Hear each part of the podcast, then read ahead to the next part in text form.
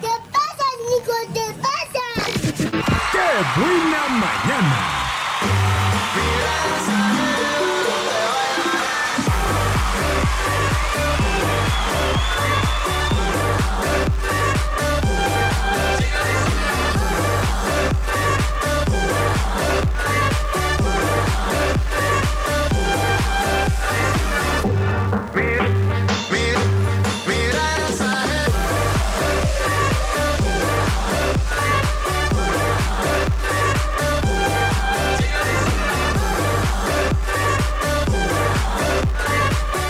Pues regresamos a Qué Buena Mañana, ya en esta sección de Sembrando Letras.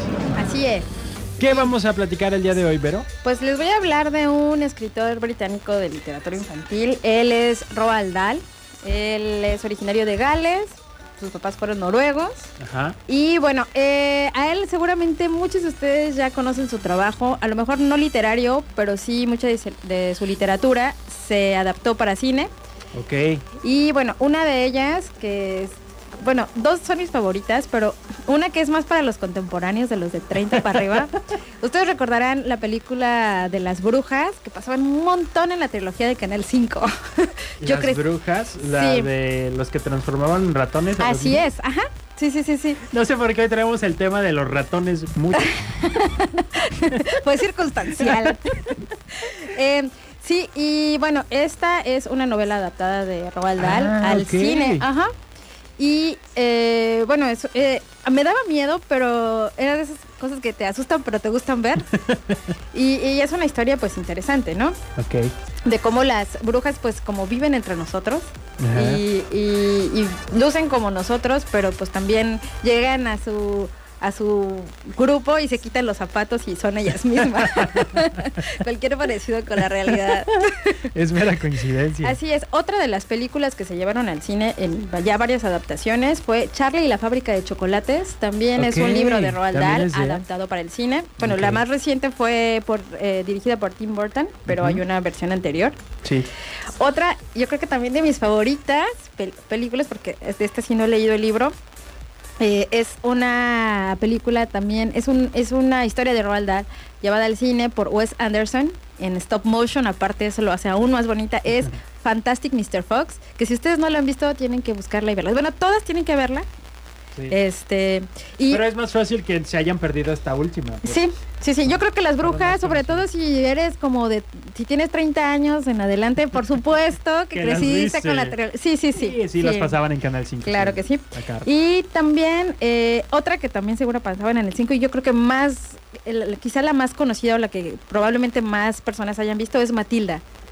Matilda también era de él. Matilda, sí, su personaje tranchotoro. Es que mira, resulta que eh, en el caso de Matilda, eh, Roald Dahl, cuando vive en Inglaterra, tiene se- eh, el sistema educativo británico era malvado, o sea, era como te lo pintan en, en- en- en las películas, justo como Matilda, muy riguroso, los maestros eran de los que sí te daban tus nalgadas y Los sí, reglazos. así es, ajá. El calabozo. Entonces, fíjate cómo a partir de estas experiencias puedes llegar a hacer este literatura para los niños, ¿no? ¿Sí? Porque generalmente, y, y si te fijas, muchas de, de sus, de sus historias, como Matilda, como James o Jaime, o sí, Jaime y el melocotón gigante, que también se llevó eh, al cine en stop motion, eh, son niños que están bajo el yugo del adultismo. Y yo como mamá también eh, me, eh, pues me da culpa de, de ser adultista de repente, ¿no?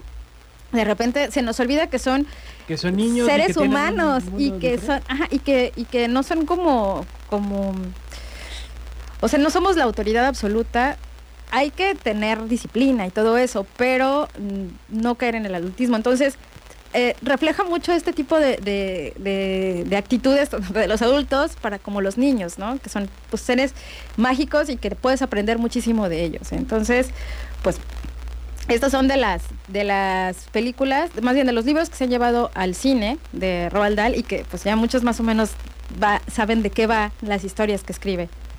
Y bueno, hoy les voy a hablar de cuentos en verso para niños perversos, que son cuentos de la literatura clásica, eh, pues con un final diferente.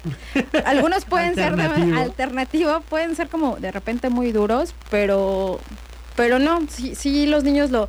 A veces, lo que te decía fuera de los micrófonos, uno lee un libro que te parece con una temática que medio fuerte o dura para un niño, pero se nos olvida que nosotros traemos como más historia, más experiencia y por supuesto que ya Otros contextos. otros ¿no? contextos que les damos que los niños pues, no lo ven tan malo o tan terrorífico, ¿no? Entonces eso también está bonito aprenderlo a través de la lectura con ellos. Y hoy nos vas a compartir uno de los cuentos. Así es, les voy a leer Caperucita Roja. Muy bien, en un momento más entonces, vámonos con algo de música. Usted, eh, mientras acomódese, porque vamos a escuchar esta historia de Caperucita Roja con final alternativo, no como el que conocimos. Así es. Ni como el de las películas también viejitas que... No, no, no. Era muy buena esa película mexicana. Ah, ¿Sí con el? Loco Valdés, Con el claro. Loco Valdés. Además era como una serie, no solo era una. O sea, tenía como varias secuelas. Bien, pues nos vamos con música, regresamos con Sembrando Letras, la historia de Caperucita con final alternativo.